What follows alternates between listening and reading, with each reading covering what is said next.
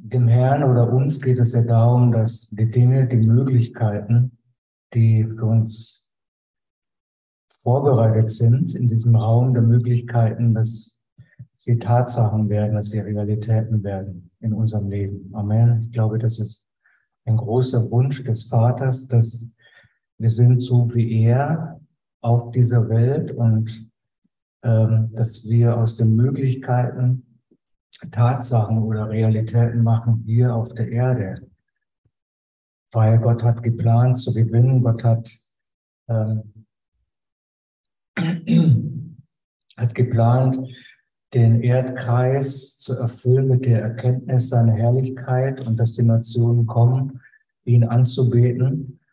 Und ähm, da spielen unsere Worte äh, eine wichtige Rolle. Ja, wenn wir uns anschauen, wie können wir äh, Dinge realisieren, dann sind Worte aus unserem Mund, dann ist unsere Sprache, unsere Sprachkultur äh, ja auch mit ein entscheidender Faktor in unserem Leben. Und mir ist es so ergangen. Ich beschäftige mich jetzt ja schon seit geraumer Zeit mit Quantenphysik und Quantentheorie und die ganzen Dinge. Und manchmal, ja, und dann lese ich so verschiedene Bücher, christliche Bücher und auch nicht um säkuläre Bücher. Und dann lese ich das so mit den ganzen physikalischen Vorgängen und Gesetzen und Theorien und Relativitätstheorie von dem und von dem anderen, diese Theorie und von den Experimenten, die man gemacht hat. Und manchmal sitze ich dann so und ähm, merke schon, wie meine Hirnbindungen äh, irgendwie schon anfangen zu glühen und wie meine Augen sich rollen. Und ich dachte, oh Mann, äh, wer möchte das denn verstehen? Ähm, ich nicht, ich verstehe nicht alles und ich muss dann manchmal einfach sagen, okay, ich verstehe es halt nicht, aber es funktioniert. Ähm, und oft ist es ja im, auch im technischen Bereich, im ökonomischen Bereich, äh, Dinge funktionieren, weil sie funktionieren, werden sie getan. Ja, ähm, Erfindungen gibt es ähm, aufgrund dieser Theorien und Experimente und wissenschaftlichen Erkenntnissen, die man so gemacht hat. Und äh, selbst die Techniker und die Erfinder wissen nicht alles genau, wie jetzt was ähm, genau im Detail warum funktioniert. Aber sie haben festgestellt, man hat festgestellt, es funktioniert, also macht man es.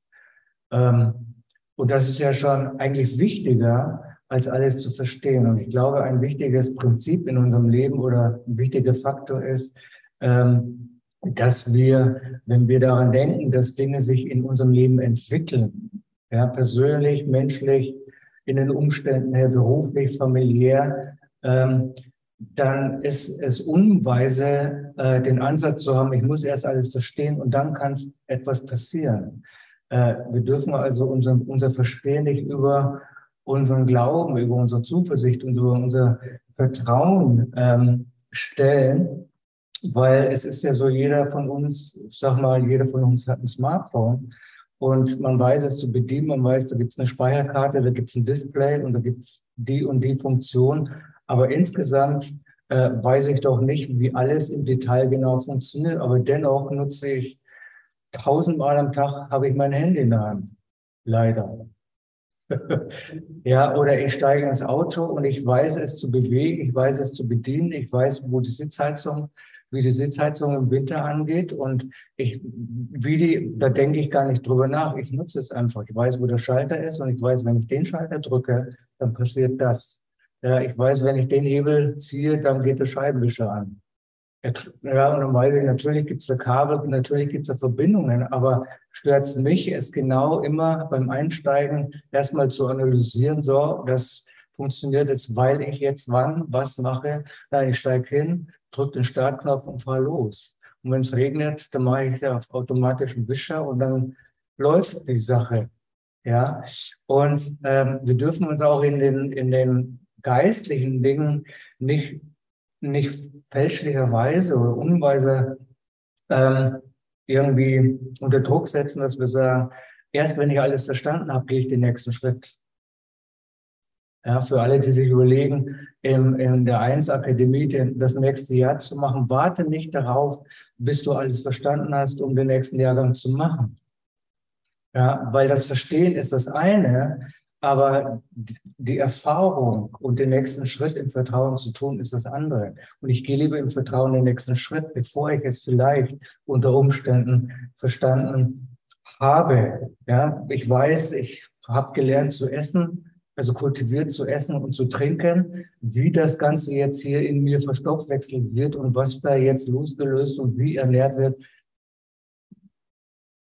Ich könnte es wissen, aber auch wenn ich es nicht weiß, ich esse und trinke und das mehrmals am Tag. Ja, ähm, so, wir dürfen vor lauter Theorien und Gesetzmäßigkeiten, die wir feststellen, die es gibt, dürfen wir nicht zum Stillstand kommen. Amen. Lass es nicht zu, dass trotz der Fülle oder trotz der Dinge, die Gott jetzt offenbart in dieser Zeit, des Übergangs, wo wir in dieses neue Zeitalter hineingehen und wo wir diese himmlischen Technologien äh, erlernen, dass wir äh, nicht, nicht stehen bleiben, sondern dass wir den nächsten Schritt im Vertrauen gehen.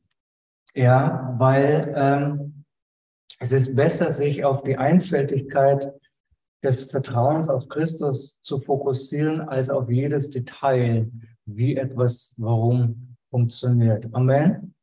So, aber trotzdem gibt es eine wichtige oder eben diese Stelle in Philippa 4, äh, 6 bis 8, da heißt es, lasst euch nicht in verschiedene Richtungen ziehen und macht euch um nichts sorgen. Seid jeden Tag im Gebet versunken, also seid jeden Tag online ja, seit jedem Tag, in jedem Moment online mit dem Himmel, mit dem, der in dir lebt, in dir wohnt und bringt eure gläubigen Bitten, also eure Anliegen mit überschwänglicher Dankbarkeit vor Gott, erzählt in jede Einzelheit eures Lebens. Darauf kommt es an, online zu bleiben, in Kontakt zu bleiben, ja, verbunden zu bleiben mit dem, der in dir wohnt dann wird der wunderbare Friede Gottes, der das menschliche Verständnis übersteigt, euch die Antworten durch Jesus Christus verkündigen.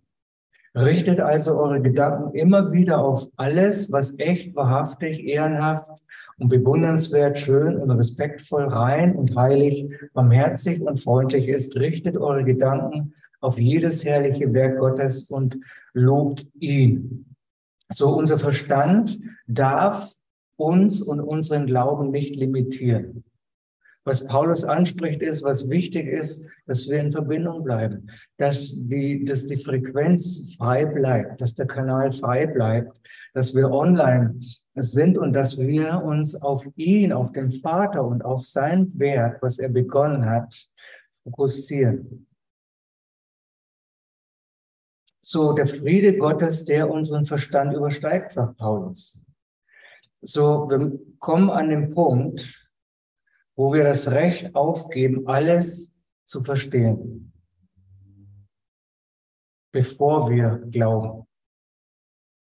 Ja, ich gebe das Recht auf und sage Gott, äh, ich habe nicht das Recht, alles verstehen zu meinen, zu müssen, bevor ich dir vertraue. Ich vertraue dir, auch wenn ich nicht verstehe was du tust, wie du tust oder warum es gerade so ist, wie es ist. Ich vertraue dir und ich verlasse, ich stütze mich nicht auf mein Verständnis. Natürlich ist das Verstehen wichtig und wir nehmen zu an Verstehen, aber unser Verstehen darf uns nicht ähm, limitieren. So was, er sagt hier, ja, richtet eure Gedanken auf den, auf jedes herrliche Werk und lobt ihn. Also habe ich mir die Frage gestellt, wer oder was inspiriert mich für mein Leben? Und wir wissen, dass es der Herr ist, der unsere Vorstellung, der unsere Wünsche, unsere Absichten äh, beeinflusst, der uns inspiriert, der uns anleitet, ja, damit aus den Möglichkeiten Tatsachen werden, damit aus den Gelegenheiten äh, Fakten werden, damit wir die Gelegenheiten ergreifen, die sich uns bieten mehr von seiner Herrlichkeit zu erleben. So Jeremia 29, 11 und 3, bis 13 beschreibt diese Inspiration, beschreibt diesen Vorgang, wie etwas realisiert wird, wie etwas geschaffen wird. Da heißt es, denn ich weiß, was ich mit euch vorhabe, spricht Adonai, Pläne zum Wohlergehen und nicht zum Schlechten, damit ihr Hoffnung und Zukunft haben könnt. Das haben wir schon viele, viele Male gelesen. Wir wissen das, dass er gute Gedanken, dass er gute Pläne für unser Leben hat. Und diese Gedanken und diese Pläne ähm, versetzen uns in eine Position, wo wir etwas erwarten können. Seine Gedanken, seine Pläne, wenn wir sie erkennen, versetzen uns in die Position und auch in die Lage, etwas Neues zu erwarten. Und ich glaube, das ist ein ganz wichtiger Schlüssel, den wir auch Menschen sagen können, weißt du, äh, es gibt jemand, der dich in eine Lage versetzt, Besseres zu erwarten für dein Leben. Es gibt jemand, der dich in die Lage versetzt, der dir helfen kann, äh, Wohlergehen zu generieren. Nicht das, was wir wollen als Menschen. Ja, wir wollen Hoffnung haben. Wir wollen in eine Position kommen, wo wir konkret etwas erwarten können. Warum? Weil ein Gedanke, weil ein Plan uns erreicht hat, weil ein bestimmte Gedanken, bestimmte Pläne unser Herz erreicht haben und unser Herz erfüllt haben. Wenn ihr zu mir ruft und zu mir betet, werde ich euch erhören. Wenn ihr mich sucht, werdet ihr mich finden. Vorausgesetzt, ihr sucht mich, ihr sucht vom ganzen Herzen nach mir. Das, was eigentlich Jeremia hier sagt, wenn ihr mit mir in Verbindung tretet, wenn euer Herz sich mir zuneigt, herauszufinden, was ich über euch denke, was ich über euer Leben denke, was ich für euch geplant habe, dann wird etwas passieren, dann kommt Offenbarung. Also die Hinwendung zu dem ähm, bringt uns in eine Position zu empfangen. Aber dann haben wir immer in Anführungsstrichen erst die Gedanken und die Pläne. Wir kennen dann erst die Gedanken und die Pläne, aber wir wollen ja, dass diese Pläne sich realisieren. Wie realisiert sich der Gedanke Gottes? Wie hat sein Gedanke Gottes, sein Plan für die Erde, für Himmel und Erde, für, für das Universum realisiert? Eine wichtige Frage, die auch, äh, die auch uns betrifft. Zu seine guten Gedanken und Pläne oder seine Gedanken lässt er in Pläne hineinmünden und seine Pläne führen zu Entschlüssen und er erklärt seine Entschlüsse. In der Bibel können wir lesen, bevor ich etwas tue, habe ich meinen Propheten gesandt und es euch offenbart. So bevor Gott etwas tun möchte in deinem Leben, in unserem Leben, in unserer Mitte, dann wird er es vorher offenbaren durch seine Gedanken, durch die Offenbarung seiner Gedanken und seine Pläne. Aber dann sind wir an dem Punkt, wo wir diese Pläne realisieren wollen. Ja, dann sind wir an dem Punkt in dieser Offenbarung, wo diese Pläne Realität werden. Dann beginnt der schöpferische Akt. Nur der, diese, diese Neuschöpfung, diese Veränderung von Realitäten beginnt nicht erst Ab dann, er beginnt schon vorher mit den Gedanken. Er begann ja schon vorher mit dem Plan, den er gefasst hat.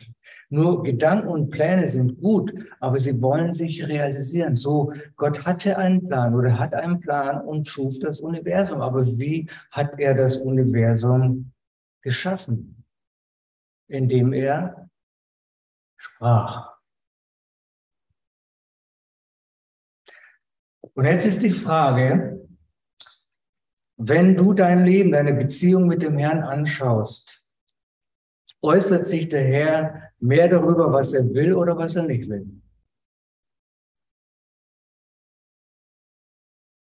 Wenn man sich das mal überlegt, naja, wenn der Herr zu mir spricht, so über seine Gedanken, über seine Pläne, äußert er sich mehr darüber, was er will, oder äußert er sich da mehr darüber, was er nicht will.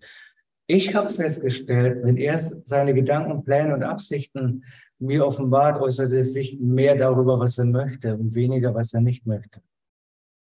Ist das nicht so? Dass Gott seinen Fokus darauf legt, was er will und nicht darauf, was er nicht will.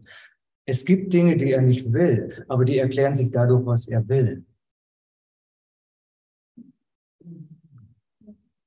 Es gibt Dinge, die Gott nicht will, aber in meinen Augen erklären sich die Dinge durch das, was er will.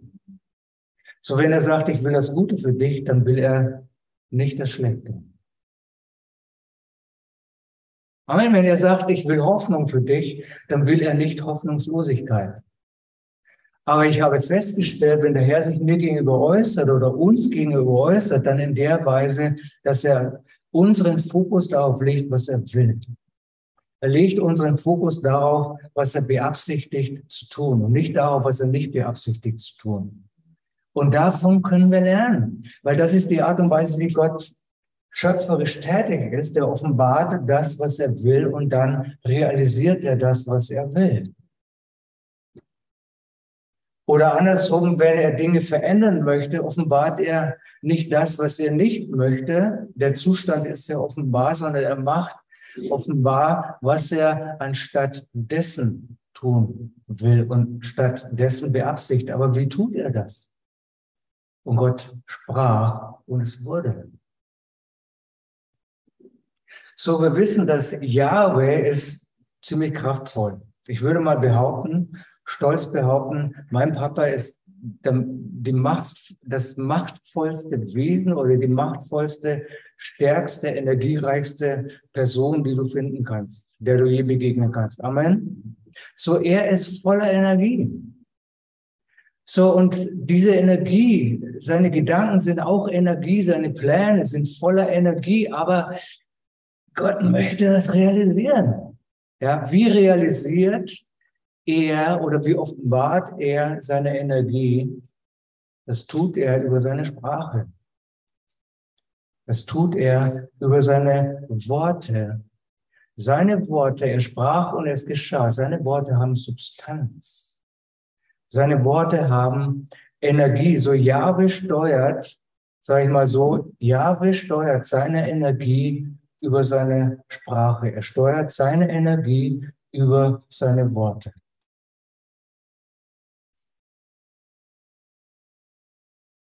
ich würde sagen, hauptsächlich durch seine Äußerung. Er ist voller Licht, voller Energie und er steuert das in die richtige Richtung über seine Äußerung, über seine Sprache, über seine Worte. So Jahwe ist schöpferisch. Jahwe spricht und es geschieht. Er befiehlt und es steht da. Psalm 33, Vers 9. Er atmete Worte und Welten wurden geboren. Hammerwort. Er atmete seine Worte aus und Welten wurden geboren. Es werde und schon war es da. In dem Moment, in dem er sprach, entstand es. In dem Moment, in dem er sprach, entstand es, kaum gesagt, schon getan. In dem Moment, wo Gott spricht, entsteht etwas. In dem Moment, wo wir sprechen, entsteht etwas. So schöpferisch tätig zu sein oder schöpferisch sein zu können, bedeutet Macht. Gott ist allmächtig. Und es bedeutet nicht nur Macht, sondern auch Verantwortlichkeit. Und Gott sei Dank, er ist gut und er ist heilig und er ist gerecht. ist das nicht gut? Er hat Macht oder übt seine Macht aus über seine Sprache, über sein Sprechen. Aber er trägt auch Verantwortung seiner selbst. Er ist gut. Und was er spricht, ist gut. Wir sind, so wie er, sind wir co-schöpferisch. Ja, wir sind schöpferisch. Und das bedeutet, du besitzt jetzt in diesem Moment Macht. Aber mit dieser Macht besitzt du auch Verantwortung. In Sprüche 8, 12 bis 18 heißt es, da ist einer, der unbesonnene Worte redet, gleich Schwertstichen, aber die Zunge der Weisen ist Heilung. Leichtsinnige Worte, anders übersetzt, leichtsinnige Worte sind wie Schwertstich, wie ein Schwertstich, eine, eine schneidende Bemerkung, die zustechen und verletzen soll. Aber die Worte der Weisen beruhigen und heilen. Oder Sprüche 25, 25, kühles Wasser für eine durstige Seele, so ist eine gute Nachricht aus fernem Land. Wie ein kühles Wasser für eine müde und durstige Seele, so belebt das Hören einer guten Nachricht den Geist. Es sind nur zwei Bibelstellen von vielen, die sagen, unsere Worte haben Energie, etwas zu bewirken. Unsere Worte, je nachdem, sind wie Schwertstiche, die verletzen, uns selber oder andere oder die eine Situation verletzen oder unsere Worte, unsere Sprache bringen Heilung. Wenn Gott zu uns spricht, wenn Gott zu dir spricht, was passiert? Heilung. Er sandte sein Wort, heißt es in einem Psalm, und heilte sie.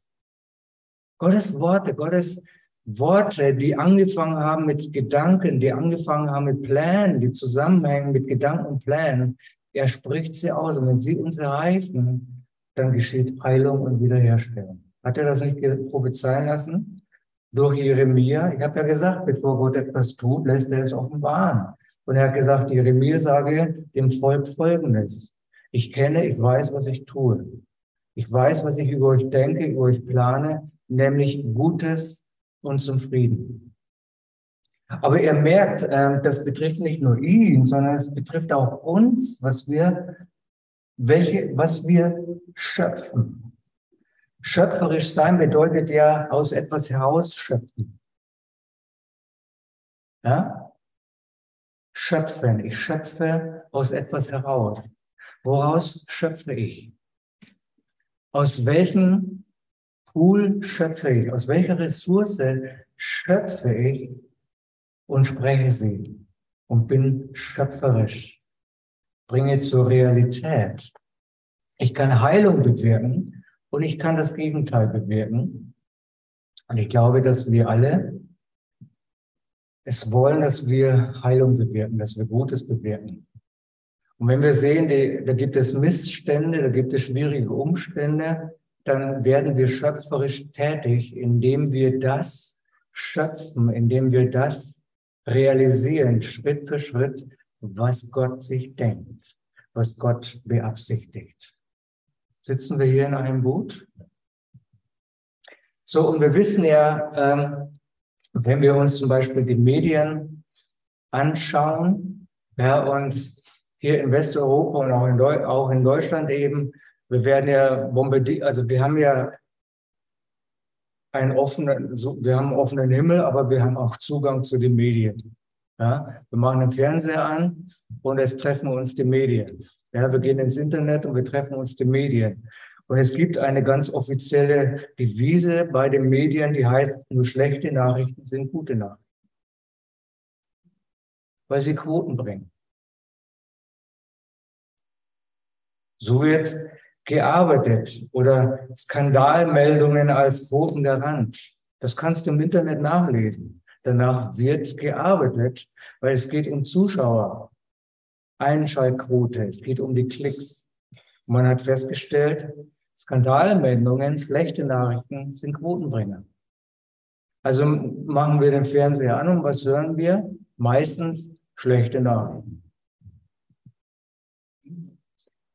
Oder es wird in den Medien wird die Aufmerksamkeit mehr auf den Mangel gerichtet oder bewusst auf den Mangel gerichtet.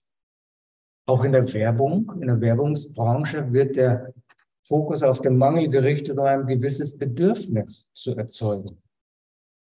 So, wenn ich jetzt, wenn Gott Werbung macht in meinem Leben, dann richtet er meinen Fokus auf den Reichtum.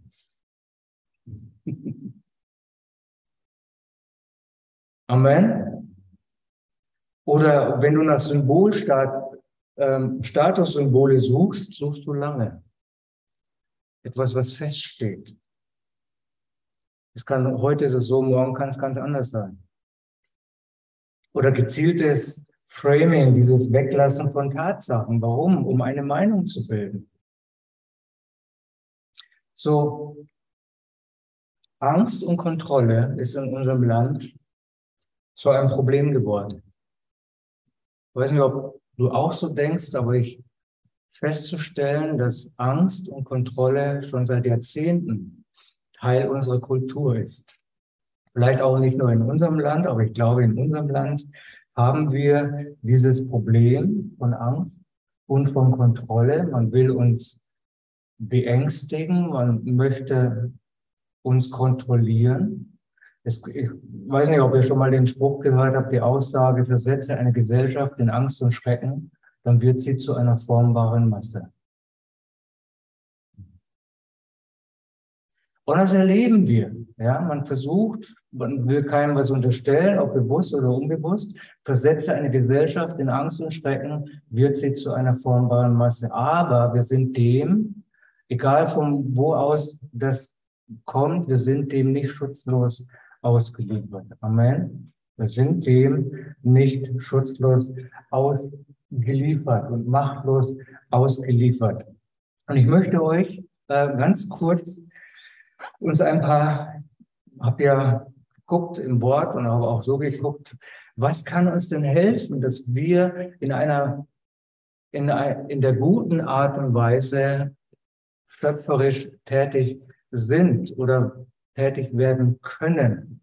Und dann habe ich euch, möchte ich euch ein paar Ratschläge geben, die uns, glaube ich, äh, helfen können, dass wir, ähm, dass unsere Sprachkultur transformiert wird.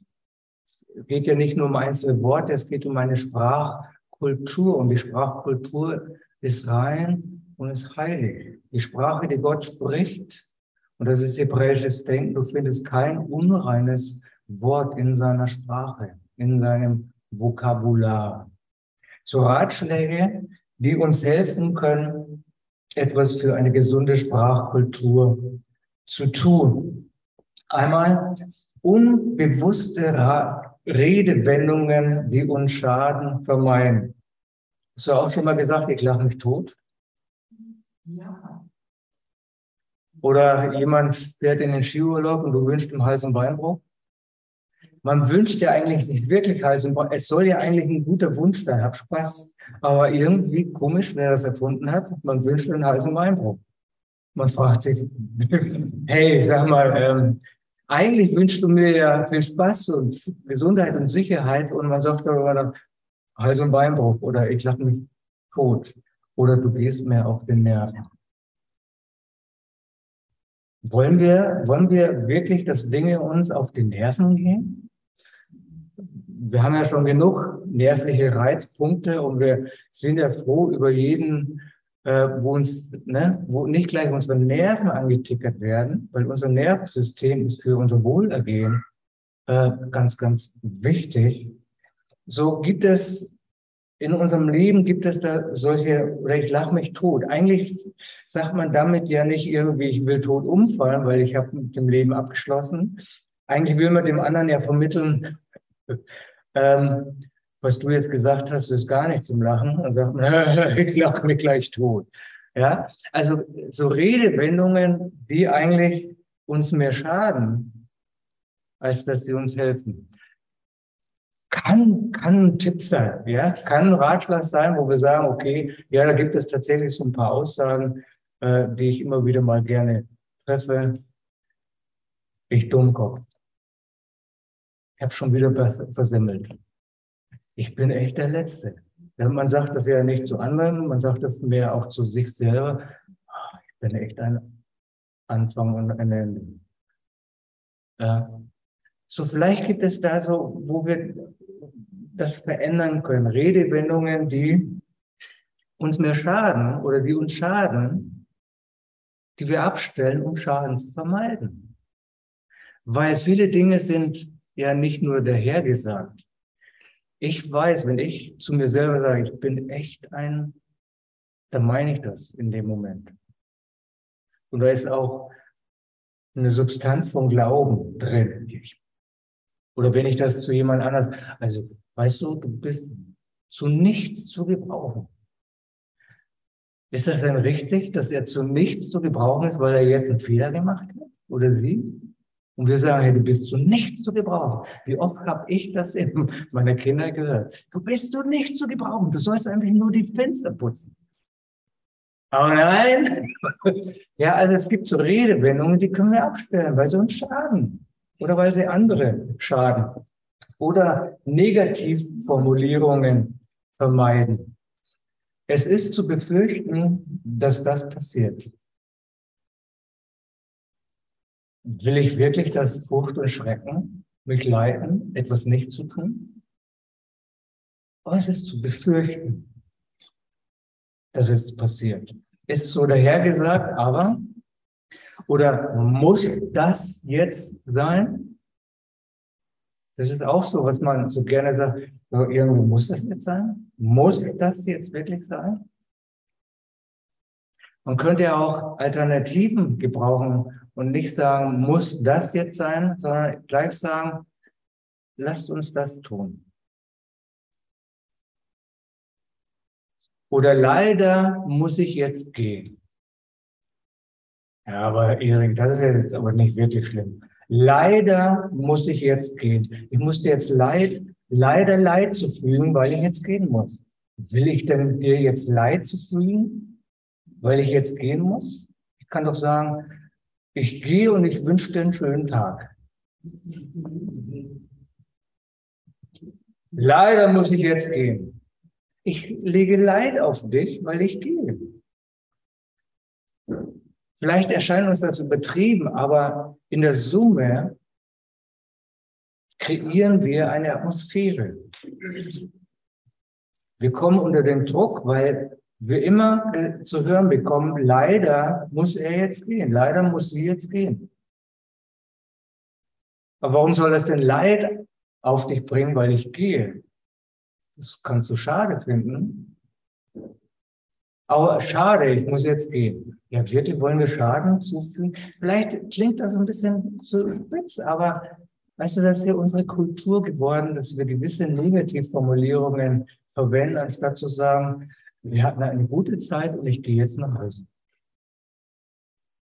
Wir hatten eine gute Zeit, ich gehe nach Hause und ich komme wieder. Leider muss ich ins gehen. Naja, gut, okay. Eine gute Frage ist, spiegeln unsere Formulierungen unsere innen wohnende Ängste wieder. Das heißt, äh, erzeugen wir uns selber Leid, weil wir aus Angst heraus etwas sagen, etwas formulieren, aus Angst heraus über etwas nachdenken, was wir nicht wollen, anstatt uns auf das zu konzentrieren, was wir wollen. Ein Beispiel. Du hast eine Prüfung. Ich will auf keinen Fall durchfallen. Oder du kannst auch sagen, ich werde morgen einen super Tag haben, ich werde einen richtigen guten Test hinlegen und ich werde sehen, was dabei rauskommt. Klingt das nicht besser? Tut uns, merken wir nicht, wo, wenn wir so eine Sprachkultur pflegen, dass wir, dass es uns besser geht in der Kommunikation oder uns besser geht aufgrund dieser Kommunikation? Eine weitere gute Frage.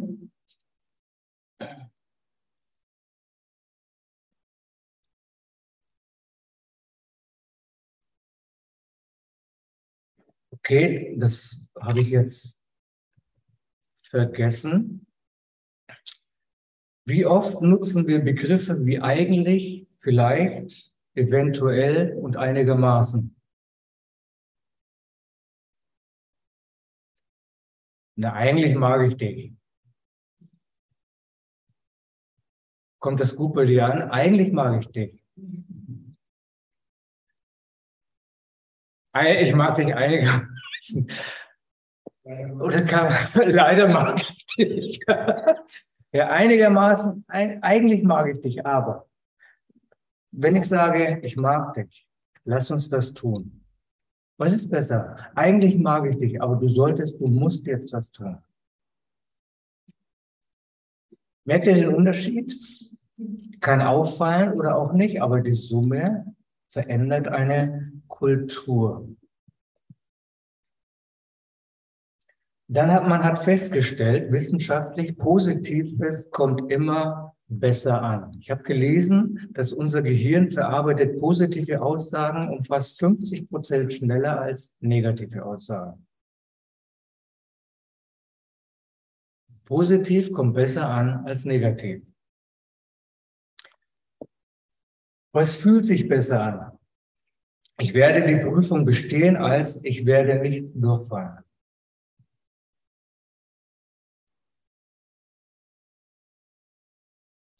Oder ich bin ruhig, entspannt, als ich bin nicht nervös.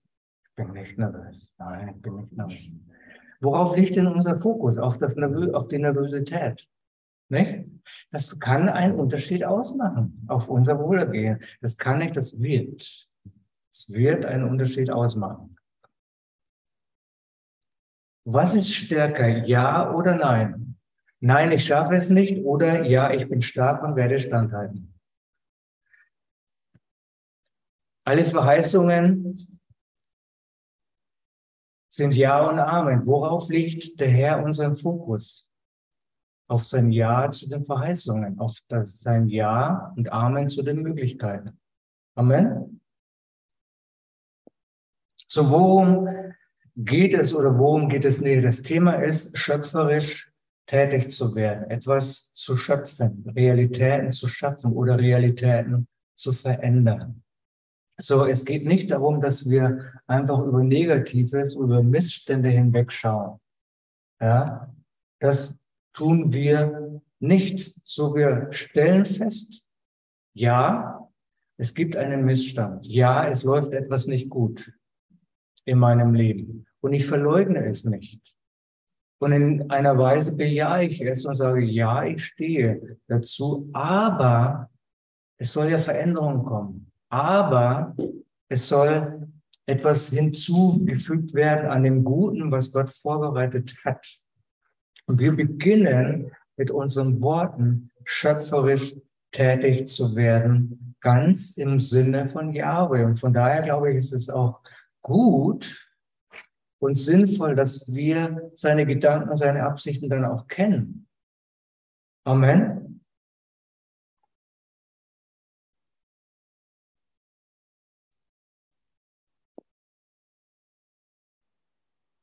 Wir können auch jetzt in dem Punkt, können wir wiederum Angst haben, etwas Falsches zu sagen. Und das soll nicht passieren. Wir sollen keine Angst haben, etwas Falsches zu sagen, um dann wiederum mit der guten Absicht unnötig Druck aufzubauen. Ich glaube, wir können, was wir tun können, ist, dass wir uns entscheiden, anzufangen, bewusster hinzuschauen und hinzuhören, was wir den ganzen Tag über sagen, welche Statements wir abgeben. Für uns und auch für andere. Heute Morgen, als ich darüber nachgedacht habe, kam mir diese Frage und in der Situation war schon ein jeder von uns, wo wir dann ähm, als Antwort gegeben haben, das ist nicht mein Ding.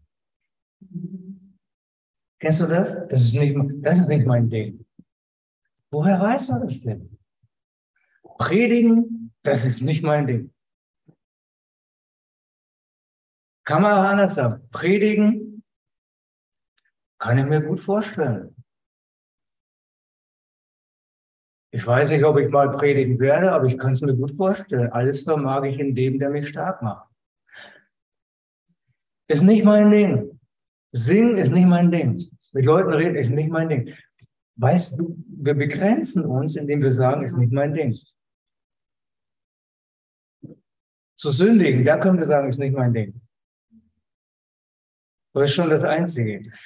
es gibt den Raum der Möglichkeiten und wenn wir an irgendeinem Punkt sagen, das ist nicht mein Ding, woher weißt du das? Du lebst ja ewig.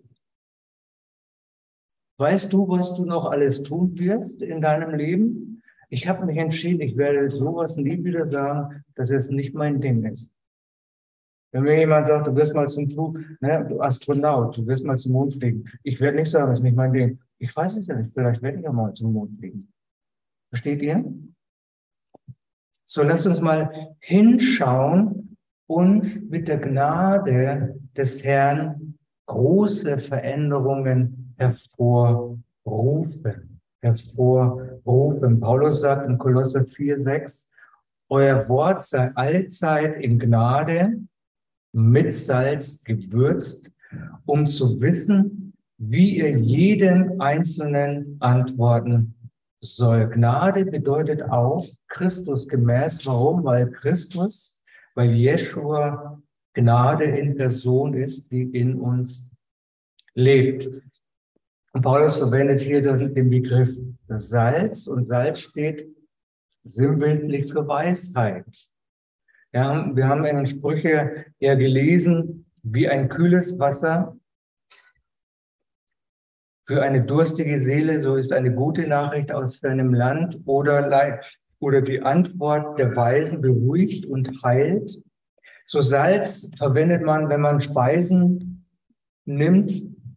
Salz wird ja verwendet, um die Speise vor Verderben zu bewahren oder um den Geschmack zu verbessern. So? So, und er sagt hier, nehmt, verbindet eure Rede, eure Worte mit der Gnade und mit dem Salz. Das heißt, sind meine Worte, meine Antworten und nicht nur, ich finde nicht nur gegenüber Personen, sondern auch gegenüber Umstände, die zu uns reden, die etwas an Gefühlen freisetzen, auch gegenüber Umständen. Ich will mich ja nicht in mein Verderben reden, sondern meine Worte sollen das Gute, das Gott mir gegeben hat, erhalten und bewahren und seine guten Absichten schmackhaft machen. Sind wir, wollen wir die sein, die anderen gegenüber die guten Absichten des Herrn schmackhaft machen und sie nicht ins Verderben stürzen, über das, was wir sagen und wie wir etwas sagen. So manchmal ist es weise, kurz oder länger innezuhalten, bevor man etwas sagt und hinzuhören, was der Geist in einem sagt. Ich glaube, das ist, kann uns helfen, bevor wir etwas sagen, erstmal innezuhalten und zu hören, was sagt mein Geist in mir vom Bill Johnson. Ich meine, er hat das gesagt, dass er bei einer ganz schwierigen, herausfordernden Sache, bevor er darauf reagiert, schläft er erstmal eine Nacht drüber.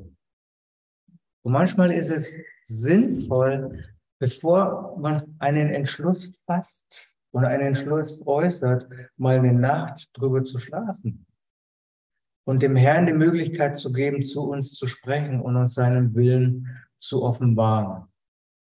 Schnell zum Hören und langsam zum Reden, sagt das Wort. Und darüber habe ich nachgedacht, was kann das bedeuten? Und kam mir gestern so dieser Satz, manchmal kann das Schweigen das Silber sein, damit das Reden morgen zu Gold wird. Manchmal kann es gut sein zu schweigen und zu warten und zu hören, damit unser Reden das Gold wird, das wir sehen und empfangen möchten. So Jahwe gibt uns Weisheit und er macht uns klug. Und seine konstante, unbestechliche Liebe vertreibt die Ängste und löst den Schrecken. Wir sind schöpferisch tätig. Eigentlich fast jeden Moment. Wir sind schöpferisch tätig, wenn wir sprechen. Lasst uns neue Realitäten schaffen Transformation, Veränderung bilden durch unsere Worte. Lass uns Heilung bringen für uns selber. Lass uns einmal hinschauen, was sagen wir so alles den ganzen Tag, wie beurteilen wir uns. Ich kann es nicht, das werde ich nie können. Sag sowas nicht. Sag nie, ich werde das nie können, weil durch den, der in dir lebt, du alles tun kannst. Und du wirst es sehen, wie Gott uns leitet und führt, um das, was er beabsichtigt, zu realisieren. Aber lass uns ähm, co-schöpferisch tätig sein mit ihm, indem wir seine guten Gedanken empfangen, seine guten Pläne empfangen und dann wissen, dass unsere Worte, seine Worte Energie haben und über unsere Sprache, über unsere Worte lenken wir die Energie dorthin, wo sie hin soll. Ich vermag alles durch den, der mich stark macht. Ich bin eins, nichts kann mich von ihm trennen. Ich bin zu allem fähig, wozu er mich berufen hat. Und seine Herrlichkeit nimmt zu. Und ich muss nichts tun, ich will es. Ja, in einer Weise sind Dinge notwendig und sie müssen in der Hinsicht geschehen, aber sie geschehen, weil wir es wollen. Weil unser Fokus liegt auf das Gute, so wie sein Fokus auf das Gute liegt. Amen. Ich denke, darüber kann man nachdenken. Da kann man auch mal selber in sich reinschauen und reinhören und das eine oder andere dann auch verändern. Damit angefangen bei uns, in unseren Familien, in der Gemeindefamilie, eine Sprachkultur entsteht, die seine Absichten realisiert und realisieren kann.